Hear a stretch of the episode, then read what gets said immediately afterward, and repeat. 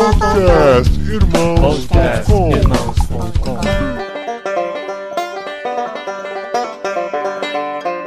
Olá, pessoas! Podcastirmãos.com Tangente entrando no ar. Eu sou Paulinho, estou aqui com o Zé Bruno, que até o final do programa vai cantar todo o som do resgate. E eu Muito sou bom. o Zé Bruno e tô aqui com o Lucas Gonçalves, a maior autoridade viva em Lewis e Tolkien. Ô, louco. Eu sou o Lucas Gonçalves e tô aqui com o Bruno, a mente mais musculosa da intelectualidade brasileira. Uau! Calma, ixi. Que humildade do cara, hein, mano?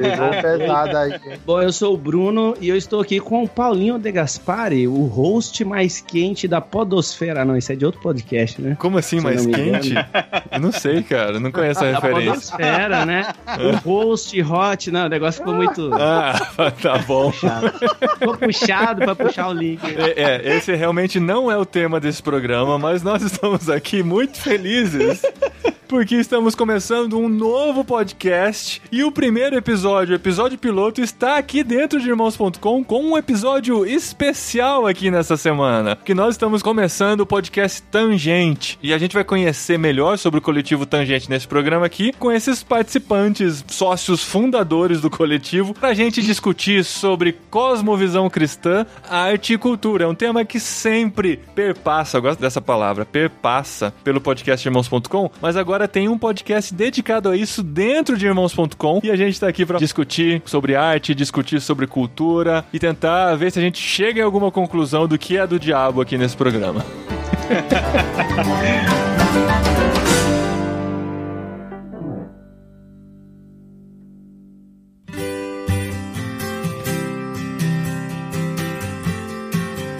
Gente, ó, só pra esclarecer minha piada do início, né? Zé Bruno que está aqui não é Zé Bruno do Resgate, apesar de ele cantar muito bem, eu imagino. Isso. Mas não é errado, mas tudo bem. É, é o Zé Bruno de Arapiraca.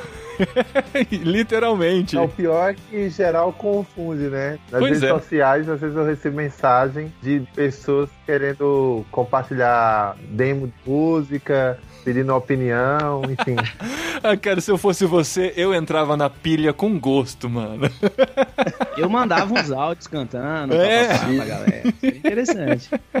Bom, o Lucas que tá aqui com a gente já gravou com a gente no Literário. Sim. Como o Zé disse, é um especialista em C.S. Lewis e Tolkien. Vai voltar aqui no podcast pra falar sobre esses temas também, com certeza. Olha, que honra. E o Bruno é o Bruno Rosa, tá aqui com a gente também, também do coletivo Tangente. E, caras, tô muito feliz de estar com vocês. A gente já tá andando junto há um tempo, tenho acompanhado o movimento do coletivo Tangente e como vocês encaram as questões da arte e da cultura de um jeito muito mais inteligente, né? Um jeito muito mais pé no chão, muito além de emoções ou de tradições. São pessoas que vão a fundo nas discussões, nas conversas, no pensamento sobre arte e cultura e é muito legal a gente poder fazer esse programa aqui e discutir esses assuntos aqui com vocês. Mas galera, eu tenho acompanhado vocês, a gente se conheceu por conta do movimento Mosaico, que a gente faz parte e tal, e troca umas, umas ideias pelo WhatsApp. E de repente me falaram: ó, tem um grupo aí. Na verdade, o Pedro Dulce, né? A gente se encontrou no Encontro Cepal. Na verdade, foi citado no programa, é verdade. Teve um episódio do podcastirmãos.com que ele falou sobre isso. Era um programa que tava ele, o Zé Machado, e a gente tava falando, entrando nessa parte de arte, de cultura e tal. Ele citou o coletivo Tangente, que discute isso aí. Eu falei, cara, quem são esses caras? Tal. Aí comecei a pesquisar e de repente o Lucas me colocou no grupo e a gente tá discutindo. Mas de onde saiu essa ideia de pensar sobre arte e cultura, sobre a cosmovisão cristã? Quem que se despertou para a necessidade de se discutir sobre esse assunto? Então, o Tangente ele surgiu dentro do grupo do WhatsApp do Mosaico, né? Quando houve aquela exposição do Queer Museu e depois a peça Labette, houve várias discussões dentro do Mosaico e tal, e o Pijama ele sempre orientava o seguinte, ó, gente, se vocês for conversar algo específico, melhor fazer é criar um grupo à parte, que às vezes nem todo mundo tá no grupo do Mosaico tá afim desse tema. Uhum. E aí a gente criou um grupo para falar sobre arte, sobre essa problemática do Queer Museu, da peça Labette. Pra quem não lembra, era uma peça onde havia uma pessoa nua e uma criança podia tocar no corpo dela, mesmo com o pai e a mãe presenciando, né? Uhum. E o Queer Museu trazia exposições, assim, de atos sexuais, as mais variadas performances, digamos assim. E aí foi quando surgiu essa ideia de criar um grupo né, de cristãos que tivesse alguma relação com a arte, ou como artista, ou como estudioso do tema, que pudesse não apenas fazer uma crítica, que tinha muito, né, mas propor uma forma diferente de encarar a esfera artística, a cultura.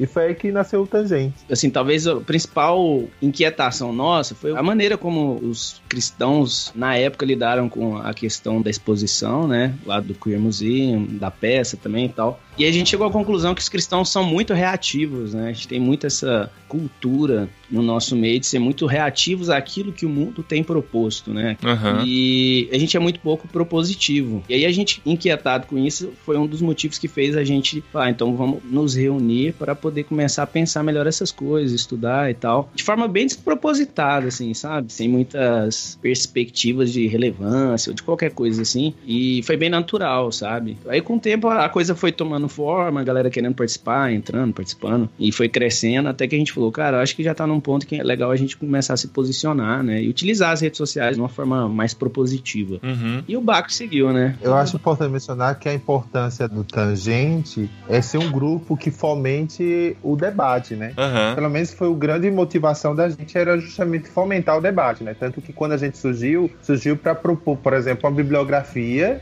que trabalhasse sobre esse tripé, que é o tripé que o Tangente trabalha, né? Que é o arte, cultura e cosmovisão cristã. É, então, eu tenho pensado muito sobre comunicação e a gente tem feito alguns debates sobre isso e feito alguns encontros que são os nossos encontros do Impulso. E até eu chamei o Lucas no ano passado, eu falei, cara, eu queria que você fosse lá para ajudar a sacudir um pouquinho as águas, porque a proposta nossa com o Impulso não é necessariamente ficar dando ferramentas técnicas para as pessoas fazerem comunicação na igreja e tal, mas é trazer uma reflexão sobre por que, que a gente faz, como a gente faz, o que, que a gente pensa quando a gente faz, com que objetivo, né? O que, que a gente quer atingir no que a gente faz. Porque às vezes a gente fica muito preocupado em instrumentalizar as pessoas, em ah, esse é o melhor software, esse é o melhor site, esse é o me a melhor câmera que você pode usar, que são muito importantes e tal, mas se a pessoa não sabe por que, que ela tá fazendo aquilo, e nós, como cristãos, não entendemos o mundo de uma maneira que a gente consegue se encaixar na necessidade do mundo, fazendo o que a gente faz, a gente só tá utilizando superficialmente o que pode se fazer, quer seja na comunicação, quer seja na arte em geral, né? Então acho que a gente precisa desse aprofundamento mesmo, discutir conceitos, né? E juntos a gente poder aprender um com o outro a partir da caminhada que cada um teve. Por isso que é legal esse tipo de coletivo, esse tipo de discussão e esse tipo de podcast que a gente tá começando aqui, afinal, né? Muito antes da parte técnica, e aí a gente aqui tá assumindo que é importante sim, né? Toda essa parte técnica, igual você disse, mas muito antes disso, eu acho que acaba balizando essa questão, é o fato de que a gente, como cristão, precisa compreender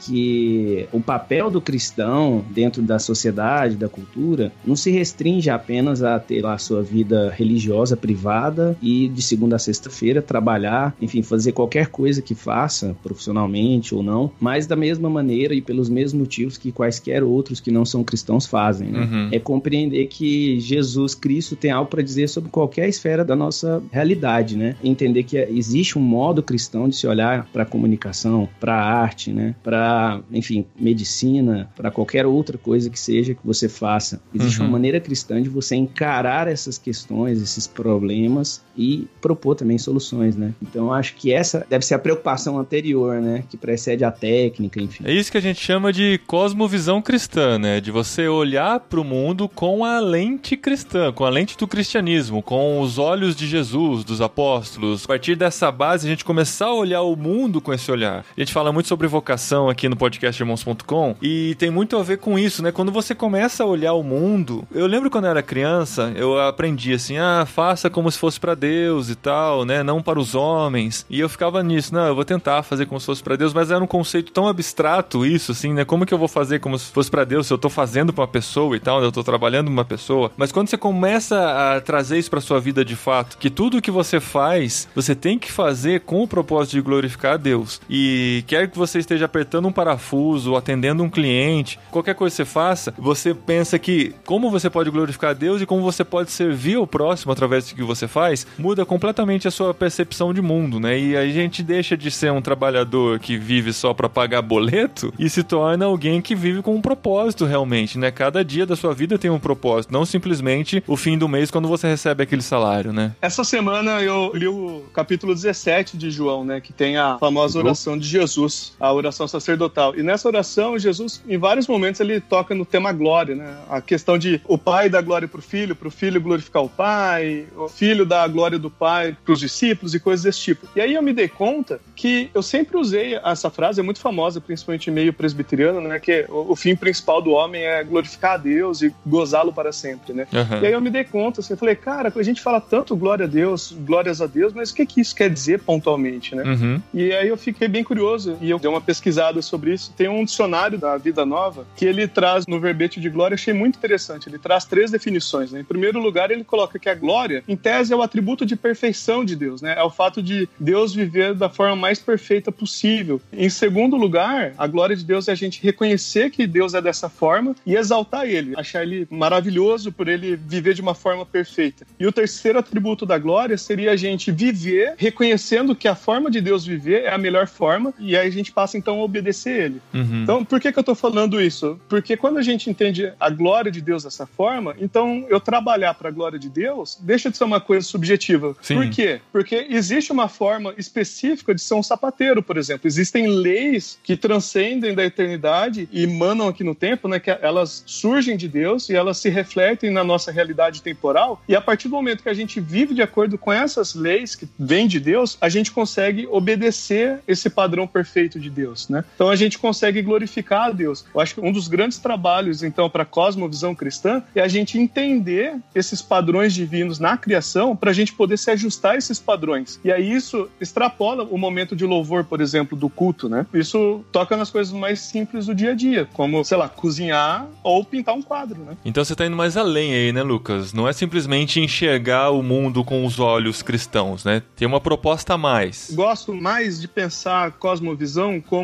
algo segundo o qual a gente organiza a realidade, a gente coloca as coisas nas suas prateleiras e dá significado para essas coisas, sabe? É. Mais do que a lente pelo qual a gente vê as coisas. Essa ideia de cosmovisão ela é mais interiorizada ainda. Assim. Ela chega mais no núcleo do nosso coração antes dessa experiência com o próprio mundo, né? Ela é o que direciona a gente pra gente ter essa experiência com o mundo, sabe? Aí é importante lembrar um pouquinho do Kuiper, né? O Kuiper, ele foi um cara que ajudou muito a, contemporaneamente, assim, meio que recobrar esse, a importância do conceito do coração na Bíblia, né? Hum. E compreender também que o coração, ao invés da gente, como moderno, que acaba olhando muito pela ótica do coração no sentido de sentimento, né? E a razão é o polo oposto, né? A intelectualidade e tal. Mas enxergar biblicamente, como os hebreus tinham o costume de enxergar, por exemplo, o conceito de coração como algo integrado, né? Que unia toda a totalidade do ser humano. Então, tanto os afetos, quanto os desejos, quanto também o entendimento, o raciocinar, o pesar as coisas, se encontram mixados ali dentro do coração, né? Que seria mais ou menos isso. É, digamos, o núcleo, a parte mais central do ser humano. E aí, a partir dali, é que as fontes da vida jorram. Então, eu acho que é central a gente compreender o conceito do coração para que a gente não caia, às vezes, num erro que eu, infelizmente, já vi alguns caindo quando vai falar um pouco sobre cosmovisão, de levar muito para um lado intelectualista, né, muito racionalista, no conceito de cosmovisão como algo, tipo assim, é um conjunto de crenças aqui, ideias, como se fosse um sisteminha de pergunta e resposta que você tem ali, que toda vez você bate o olho e fala, poxa, não, então eu enxergo dessa forma. E tem muito mais a ver com a essência, né? É, volta pro certo e errado, né, cara? A gente volta pro. É, isso é proibido ou é permitido, né? A cosmovisão cristã é entender. isso. Não, não é isso. É importante gente lembrar que cosmovisão não é uma criação histórica ou meramente conceitual, né? Ela é um dado da realidade, né? A gente, o que a gente chama de cosmovisão não é algo que foi construído socialmente ou culturalmente, mas foi algo que foi descoberto, né? Sim. Naquele livro Introdução à Cosmovisão Cristã, o, o Michael Gorin, ele inclusive mostra que esse conceito ele surge fora do cristianismo, né? Com o Kant, só que o Kant ele tinha uma cosmovisão muito racionalista, né? Porque ele defendia a autonomia da razão. E aí esse conceito vai sendo desenvolvido por outros autores, como Kierkegaard, Schleiermacher e outros, até chegar no James Orr Warren, no Abraham Kuyper, que se apropria desse conceito e consegue enxergá-lo dentro do cristianismo, né? E dizer que a fé cristã, ela é uma cosvisão, porque muito mais do que conceitos sobre a realidade, ela conta histórias sobre a realidade, narrativas, né? E são essas narrativas com a qual o nosso coração está comprometido. Então, às vezes, você estuda uma coisa, tem uma ideia sobre uma coisa, mas o seu coração está comprometido com outra narrativa totalmente alheia àquilo que você pensa. Por isso, cosvisão não pode ser uma coisa meramente racional, é um compromisso do seu coração. E o compromisso do coração, ele molda exatamente aí de forma mais concreta, né, as narrativas. Então, narrativa eu diria que seria mais ou menos a forma como a gente organiza nossa cosmovisão no mundo, né? Então, essa lente pela qual a gente enxerga o mundo, ela é traduzida por meio de narrativas, né? E é legal, eu gosto do autor muito que é o Steve Turner, ele fala muito sobre o fato de que a gente está mergulhado em narrativas, né? O mundo contemporâneo, mas não só o mundo contemporâneo,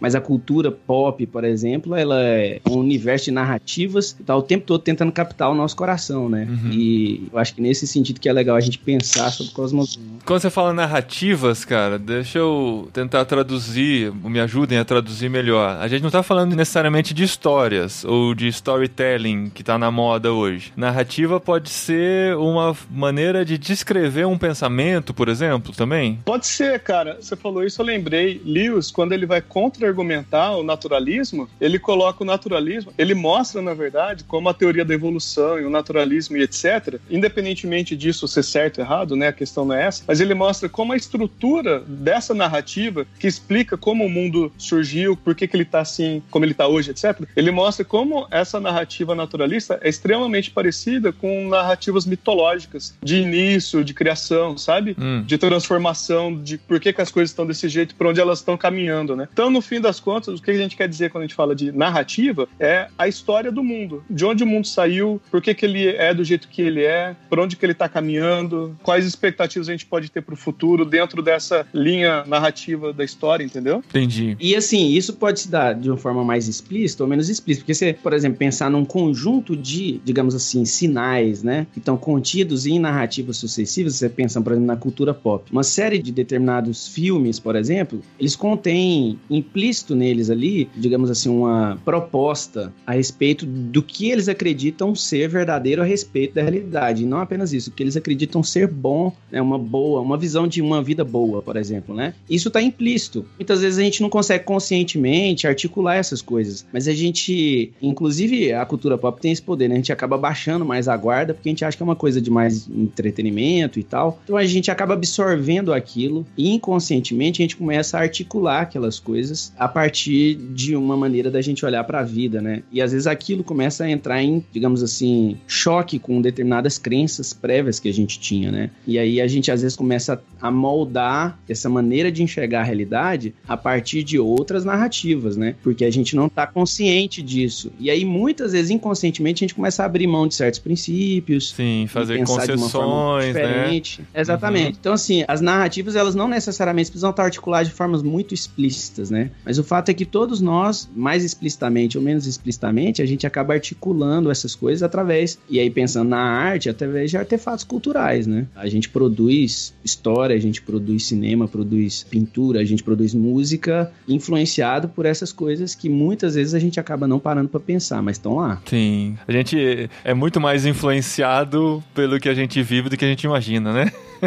Muito mais. Eu acho que assim, hoje em dia a gente vive num tempo que a estética é um argumento muito mais forte do que a racionalidade, né? A gente consegue convencer muito melhor alguém se a gente contar uma história que de alguma forma atinge o coração dessa pessoa do que com argumentos perfeitos que toquem seu cérebro, né? E como o Bruno falou, a cultura pop é perfeito nisso. Só pra gente definir alguns termos aqui, que às vezes, assim, né, vocês estão mais familiarizados com eles e tal.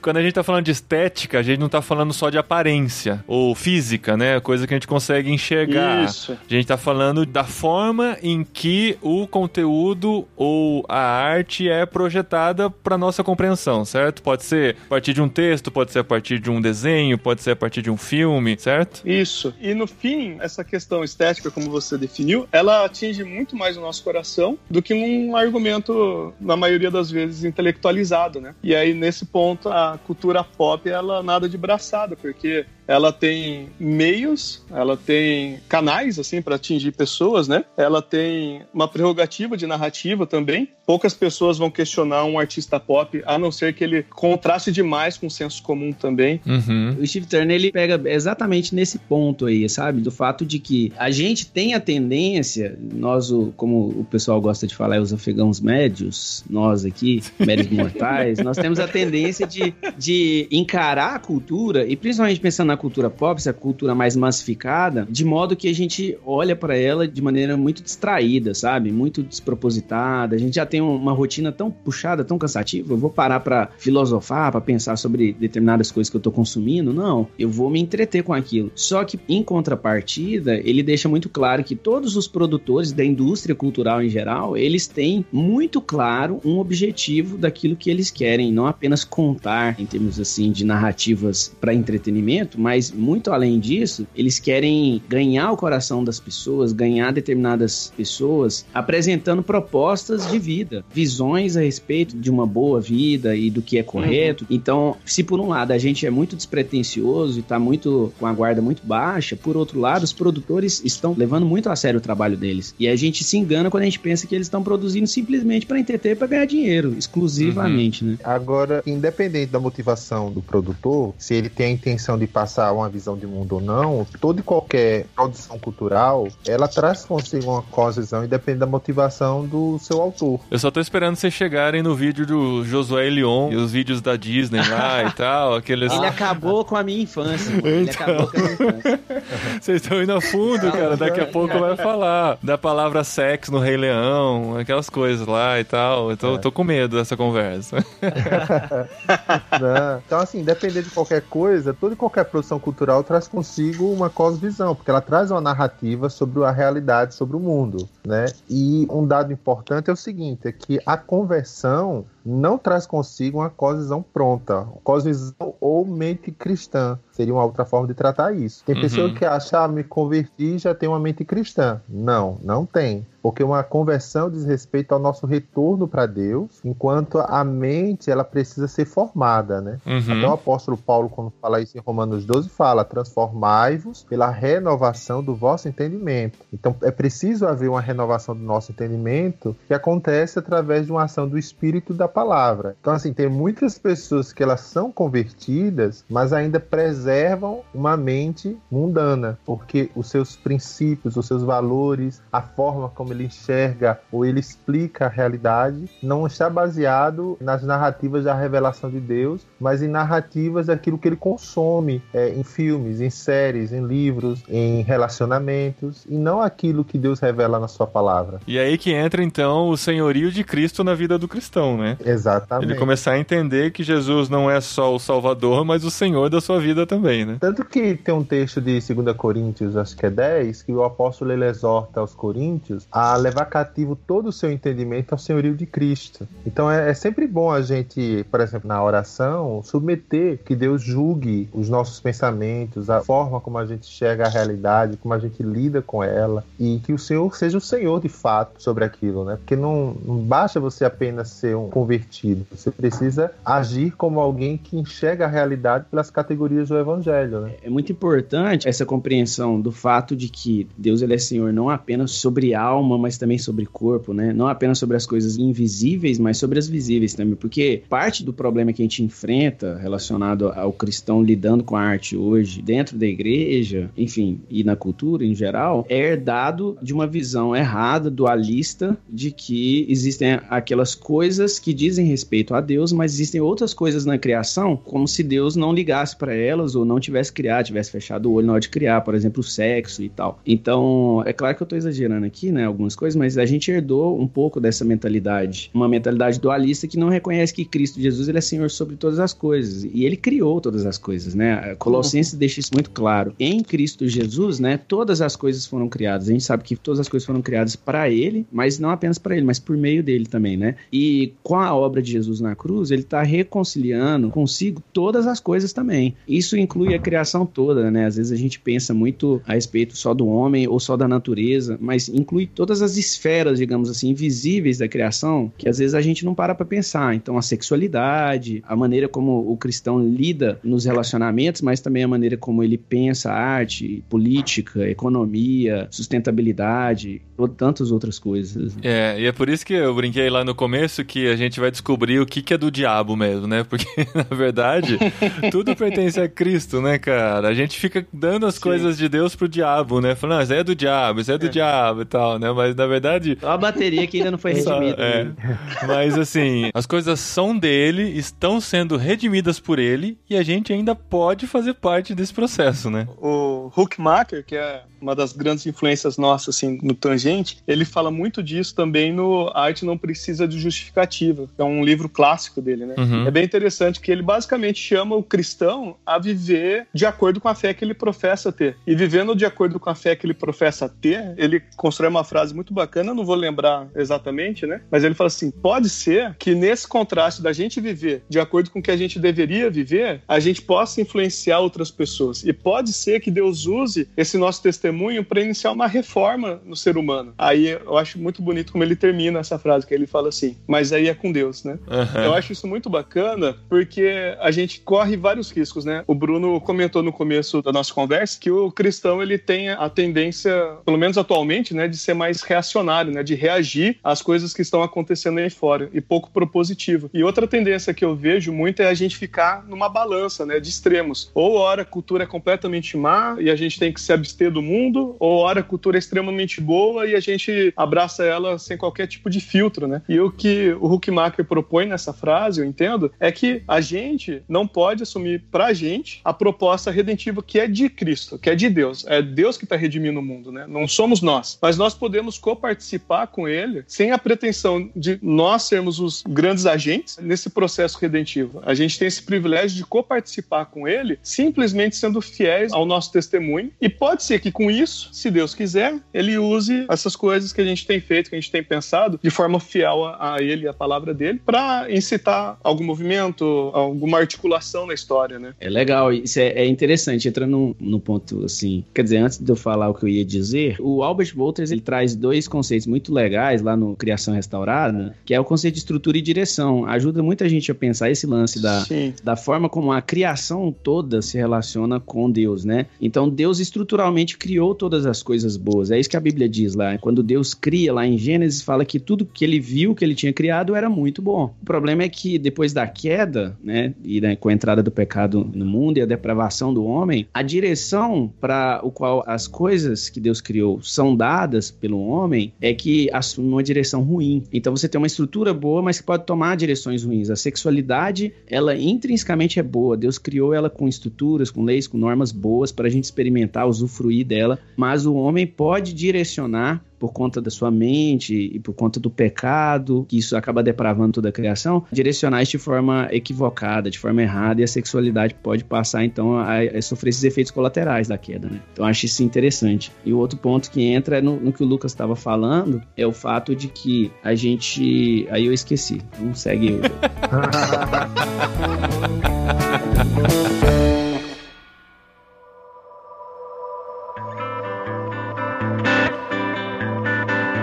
Bom, foi citado aqui sobre o dualismo, né? E a gente já discutiu isso algumas outras vezes no podcast irmãos.com, mas é legal a gente reforçar sobre isso porque essa visão dualista do mundo é uma herança que a gente tem de séculos passados. Os estudiosos aqui podem dizer com mais precisão de onde vem essa ideia. E esse é um dos grandes problemas que a gente tem hoje, né, para lidar com arte e cultura dentro da igreja ou onde quer que seja, né? Nós como cristãos no mundo, a gente conseguir encarar a arte e a cultura de forma que a gente entenda nosso papel dentro do do que estamos fazendo, né? Tem um, uma brincadeira que às vezes eu faço quando dou alguma aula sobre isso. Eu menciono alguns termos e eu quero que as pessoas me digam Deus ou diabo. É. Então quando eu falo tipo oração, Deus, evangelismo, Deus, louvor, aí Deus, Deus isso. Aí quando, quando eu falo meio ambiente, Aí as pessoas ficam às vezes sem saber o que Deus. dizer. Não, elas Fala política, fala política. aí política, aí diabo, aí arte, aí por aí vai. Uhum. Então, assim, na mente das pessoas, parece que as coisas de Deus, elas são circunscritas à igreja. E Uhum. tudo aquilo que existe fora da igreja é que são as coisas do mundo, né? Uhum. E que às vezes eles ficam entre o diabo e o homem.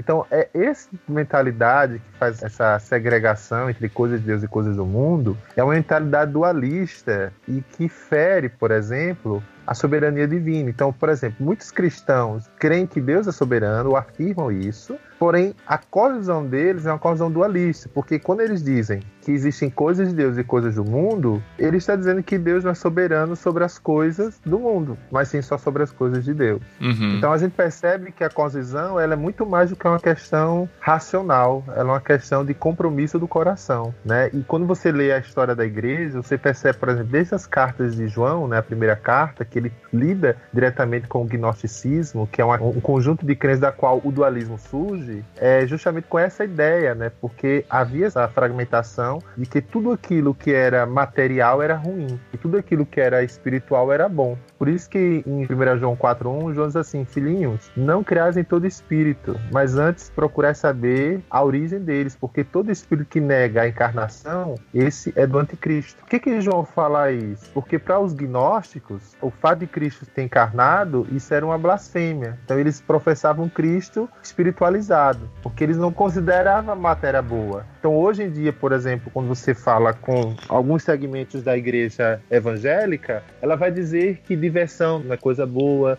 que cuidar do corpo não é coisa boa, que o lazer não é coisa boa, que coisa boa é você ir pro monge, é você fazer um jejum, é você fazer uma campanha, é você estar na igreja, mas todas as demais coisas que não diz respeito a esse universo da igreja é ruim. E isso é a mentalidade dualista. Então, assim, eu tenho uma suspeita de que muito do nosso discurso de santidade é mais um discurso pagão, porque tem a sua origem numa crença dualista, do que baseado nas escrituras. Então, por exemplo, quando você vê um, um discurso de santidade que lhe oferece uma lista de regras, isso pode, isso não pode, isso pode, isso não pode, isso pode, isso não pode, isso não é evangelho, né? Isso é legalismo, isso é dualismo, porque a mentalidade é uma mentalidade que não enxerga o homem como ser integral, criado por Deus, e que a criação ela é boa e que o homem deve desfrutar. Porém, desfrutá-la na direção correta, não na direção errada, como o Bruno comentou. No começo de Gênesis tem uma questão bem interessante, eu acho, para somar o comentário do Zé. A gente costuma falar dos mandatos criacionais, né? Seriam três mandatos criacionais, são três proposições, assim, são três ordenanças de Deus ao ter criado o homem, né? A gente vê principalmente assim, Gênesis 1, 26, isso está mais claro ainda, mas tanto no capítulo 1 quanto no capítulo 2 de Gênesis a gente consegue colher essas frutas, assim, né? Fazer um trocadilho aqui com a árvore. Aí, a gente tem o mandato espiritual, que é o fato de Deus ter criado a gente a imagem dele para a gente se relacionar com ele. A gente tem o mandato social, que é Deus criar homem e mulher e mandar eles se relacionarem entre eles. E a gente tem o mandato criacional, que é o fato de Deus ter ordenado que o ser humano cuidasse da criação de Deus, né? Ele fala explicitamente para que a gente dominasse e sujeitasse a criação de Deus. Algumas pessoas tomam esse texto para fazer o que quiser com a natureza, né? Como se a natureza fosse nossa escrava, mas muitas pessoas também advogam que o significado desse texto é a ideia que nós temos uma responsabilidade como um, um maestro de regir essa orquestra, né? como se a gente estivesse fazendo um grande musical para Deus. Então você veja que desde o começo da história, a nossa interação com a realidade material é cobrada de todos nós, humanos, da parte do próprio Deus. E aí é muito interessante a gente reparar duas coisas bem interessantes. A história toda, essa nossa grande narrativa evangélica, ela começa em Gênesis num jardim, mas ela termina em Apocalipse numa grande cidade celestial, né? Uhum. E a história se desenvolve desse ponto A até o ponto B. Então, esse desenvolvimento cultural, essa participação em produção de coisas físicas, materiais mesmo, sim, da nossa realidade diária e não apenas uma realidade separada, né? espiritual e material, ela faz parte do nosso chamado criacional mesmo, né? E quando a gente não cumpre isso, quando a gente cai nesse dualismo que o Zé comentou, de sacralizar certas coisas e de profanar outras, acaba acontecendo eventos pelo vácuo da nossa ausência no espaço público, eventos como o Queer Museum, por exemplo, que a gente gente começou comentando no início aqui da conversa, né? É, porque a gente acha que a gente tá se santificando, né? Se separando do mundo para não se contaminar com o mundo. Na verdade, a gente tá se omitindo de fazer alguma coisa naquele ambiente, né? Exato, a gente está negligenciando e quando a gente sai desse espaço, voluntariamente a gente sai desse espaço, no vácuo, nesse vazio, entra qualquer sujeira no meio, entendeu? Uhum. E aí depois a gente faz grandes textos assim no Facebook falando mal de um monte de coisa, só que tudo isso é efeito da nossa negligência no espaço público. É até interessante que o Brian Walsh, no livro dele Visão Transformadora, ele vai explicar dois conceitos interessantes, né? Que o Brasil é um bom exemplo disso. Ele vai falar sobre a cosvisão majoritária e a cosvisão dominante, que nem sempre uma cosvisão majoritária ela é dominante. Por exemplo, o Brasil, qual é a cosvisão majoritária no Brasil? É o cristianismo. Uhum. Porém, não é a cosvisão dominante. Tanto que a gente vê que toda a produção cultural, tudo que a gente pode ver na mídia, parece que é uma oposição à própria fé cristã, né? E aí ele vai explicar por quê. Porque para você ser uma cosvisão dominante, você precisa ocupar três setores: mídia, educação e as leis. Seria a questão do direito. Então, qual é a influência cristã nesses aspectos? E por influência cristã, eu não estou falando aqui de uma teologia de domínio, né? De você ocupar e Uhum. você Marcar território. usar esses meios para favorecer o gueto evangélico. Não, isso é Uhum. teologia de domínio. O Kuyper, que é muito dessa tradição que a gente abraça no que diz respeito ao pensamento da arte, ele falava que você precisa se engajar na esfera pública com o peso das suas convicções. Só que você não deve fazer isso por questões de privilégios de grupo, mas de paridade. Ou seja, você deve se engajar isso para oferecer o melhor para todos e não para o grupo ao qual você pertence. Então, entrando num tema que não seria bem o tema da arte, né? Então, quando você vê, por exemplo, uma bancada evangélica que só atua a favor do público evangélico, majoritariamente favorecer os evangélicos ou as igrejas, essa pessoa ela está agindo numa colisão que não é uma colisão cristã.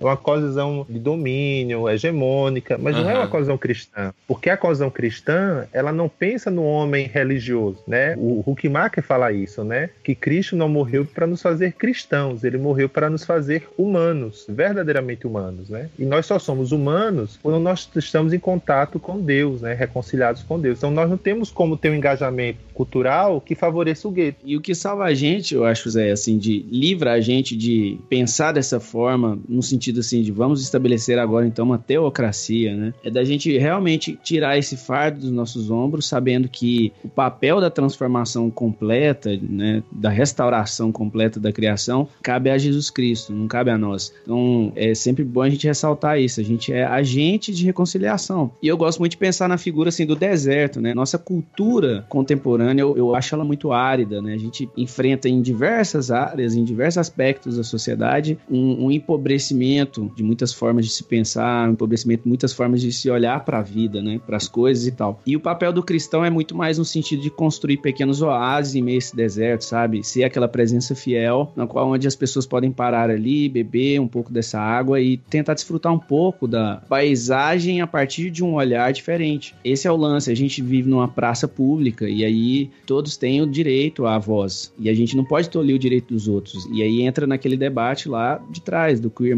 que a gente discutiu tanto. É que a gente não deve tolir o direito das pessoas numa esfera pública que se destina exatamente a que todos expressem as suas formas de olhar para a realidade, de enxergar as coisas, de problematizar as coisas. A gente não pode tolir o direito das pessoas, mas a gente deve, como cristão, estar lado a lado com essas pessoas ali para colocar a nossa voz também, Uhum. para colocar também o nosso ponto de vista, o nosso olhar para a realidade e procurar mostrar que existe uma maneira mais bela de se olhar para a vida, uma maneira menos pobre, uma maneira menos sofrida, menos dolorosa. As pessoas estão desesperadas, elas procuram solução e muitas vezes não conseguem encontrar. E você muitas vezes olha para a arte, você encontra desespero, você encontra uma fluidez tão grande das coisas que você se perde, você fica confuso, você perde identidade, sentido, propósito. Mas o cristão tem a capacidade de realinhar essas coisas por meio da arte, assim. Não que a arte cumpra um papel religioso, a gente é profeta nesse aspecto, mas é no sentido de que a gente tenha, por meio da arte, a capacidade de traduzir determinadas determinadas coisas, né, a respeito da criação que Deus colocou, que às vezes estão meio cegas assim para as pessoas. As pessoas não estão conseguindo olhar para elas direito, ou estão vendo distorcido. E a gente pode embelezar, né, tornar a nossa cidade mais bonita. É. Então eu gosto de pensar muito nesse papel do cristão como um cara muito mais humilde do que aquele cara que quer ser relevante e revolucionar. É. O que Macker fala isso também lá no Dom Criativo. A gente não pensa muito no sentido revolucionário, né? Uma fé na revolução ou no progresso também. Nossa fé está em Cristo Jesus e a gente tem um trabalho humilde a fazer, ser fiel a Ele nessa cultura, né? E quando a gente não pensa assim, a gente se torna os reativos lá do começo que a gente disse, né? Que a gente acaba só vendo as coisas que pra nós são erradas acontecendo e vai atrás pra tentar apagar aquilo da mente das pessoas. Mas aí, por outro lado, a gente acaba destacando muito mais aquilo, né? Por causa da reação que a gente teve. Teve o lance do Queer Museum, mas no ano passado também teve dois casos bem emblemáticos com relação a isso. Um deles foi aquele livro da Feira de Literatura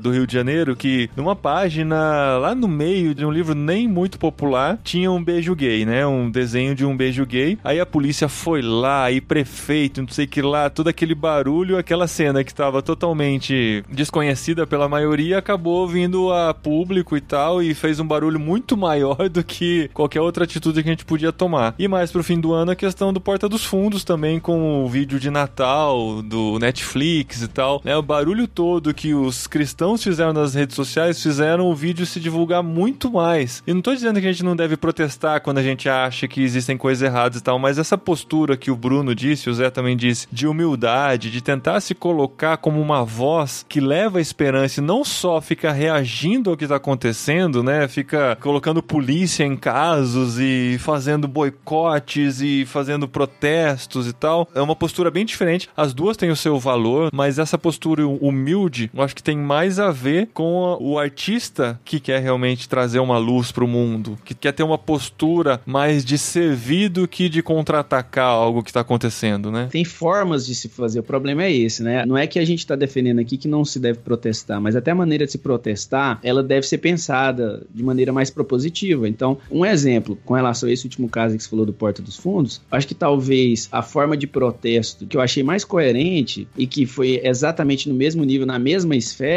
foi o do canal, acho que Hipócrita, se eu não me engano, foi o vídeo que foi lançado. Basicamente, o vídeo é o cara declamando uma poesia, né? Quase que como um cordel, um repente, assim, não sei dizer muito bem. Repente é com música, mas na verdade é, é tipo assim, como se fosse um- uma poesia mais nordestina, né? E muito bem construído. E nesse vídeo continha ali um protesto, mas era um protesto através de uma expressão artística. Sim. Então, até a, a moeda com a qual você vai devolver, eu acredito que deve ser pensada muito dentro da mesma esfera, sabe? Uhum. Sobre essa questão do beijo gay, ali é um exemplo justamente dessa questão do próprio dualismo, né? Na linguagem, por exemplo, do Kuyper, que ele desenvolve uma teoria chamada da soberania das esferas, em que o Kuyper acredita que a realidade é composta por esferas que foram criadas por Deus e cada esfera tem a sua lei própria. A arte tem a sua lei própria, a moral tem a sua lei, a família, o Estado e por aí vai. E aí, quando o poder público ele decide simplesmente censurar aquela revista em quadrinhos pela presença de um beijo gay, ele ali choca-se com duas esferas, que seria a esfera da religião e a esfera da família. Porque quem compete decidir o que os filhos veem ou não, já que eram quadrinhos com acesso à faixa indicativa, são os pais. O Estado não tem como se intrometer nisso, porque isso é uma coisa que compete aos pais, a gente concordando ou não. Sem falar que você dizer que o beijo gay era algo talvez feio, ruim, aquilo ali é mais uma posição da religião. Porque é a religião, no caso o cristianismo, que vai dizer que a homossexualidade é pecado. O Estado não pode dizer isso, a não ser que ele se assuma como Estado teocrático. Então a gente percebe que a, a postura do governo do Rio de Janeiro em fazer aquilo ali foi justamente contrário, por exemplo, à sua vocação enquanto Estado, que é justamente legislar e proteger e praticar ações públicas que favoreçam toda a sociedade, né? Então aquela censura ela é negativa. Agora você percebe que quando o cristão se posiciona dessa maneira, para algumas pessoas que têm um pensamento mais dualista, vão dizer que são progressistas, né? São da turma do PT ou de qualquer outro partido, porque hoje em dia são termos para você xingar, né?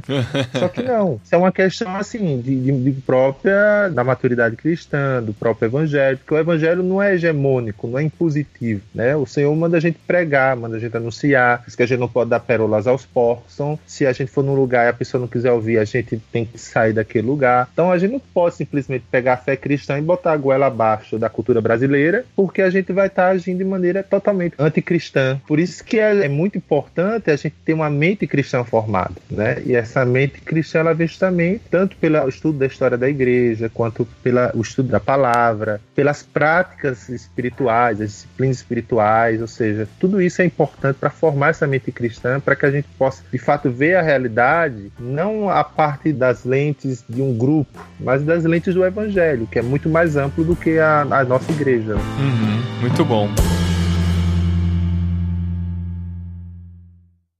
Thank you. Bom, gente, a gente falou de vários, na verdade, vocês falaram de vários autores aqui. para muita gente é muita novidade esses autores. Eu gostaria que nesse final a gente desse uma organizada na bibliografia desse programa para as pessoas que querem aprender mais e se aprofundar no assunto cosmovisão cristã, arte e cultura. Citem alguns livros, alguns autores que vocês gostaram de ler e que acham que pode ser uma orientação, até para as pessoas se prepararem para os próximos programas do podcast aqui, estarem mais afiadas com o que a gente vai falar daqui para frente. Eu acho, assim, dois autores que a gente não pode deixar de citar, que a gente considera até os patronos, de certa forma, do Coletivo Tangente, é o Franz Schaeffer, o seu livro A Arte e a Bíblia, que é um livrinho, dá para você ler num instante, e o Hans Huckmacher, né, que escreveu A Arte no Texto Educativa e A Arte Moderna, A Morte de uma Cultura, Dom Criativo, é, A Filosofia da Estética, são algumas das obras deles em português. Né? Começa por qual? Eu começaria com uma sequência mais didáticazinha, eu colocaria assim, A Arte e a Bíblia, A Arte Não Precisa de Justificativa, aí tanto faz, qualquer um dos dois, e aí depois eu viria com o Dom Criativo, que é um livro assim do Huckmacher, que assim, é muito bom, é bem uma pegada assim, bem pastoral, artisticamente falando, assim, sabe? Então ele pastoreia os artistas ali, ele vai tratar de muitas coisas relacionadas à história dos cristãos, na cultura mesmo, produzindo cultura e tal. E vai falar sobre questões artísticas também e trabalha sobre essa questão da arte não precisar de justificativa nesse mesmo livro também, porque o próximo livro que vem depois desse é mais pesadinho, né? Aí eu diria que a arte moderna é a ótima cultura e depois o filosofia estética, assim. É, mas é melhor esperar lá pro décimo episódio, mais ou menos, né? Pra estar tá mais calibrado calibrado no assunto. Isso. Nosso Agora, intuito tem é tornar mais palatável as coisas aqui no podcast, por mais que talvez nesse primeiro não tenha parecido que ficou muito não, gente, mas por favor, tenham fé na gente, sabe?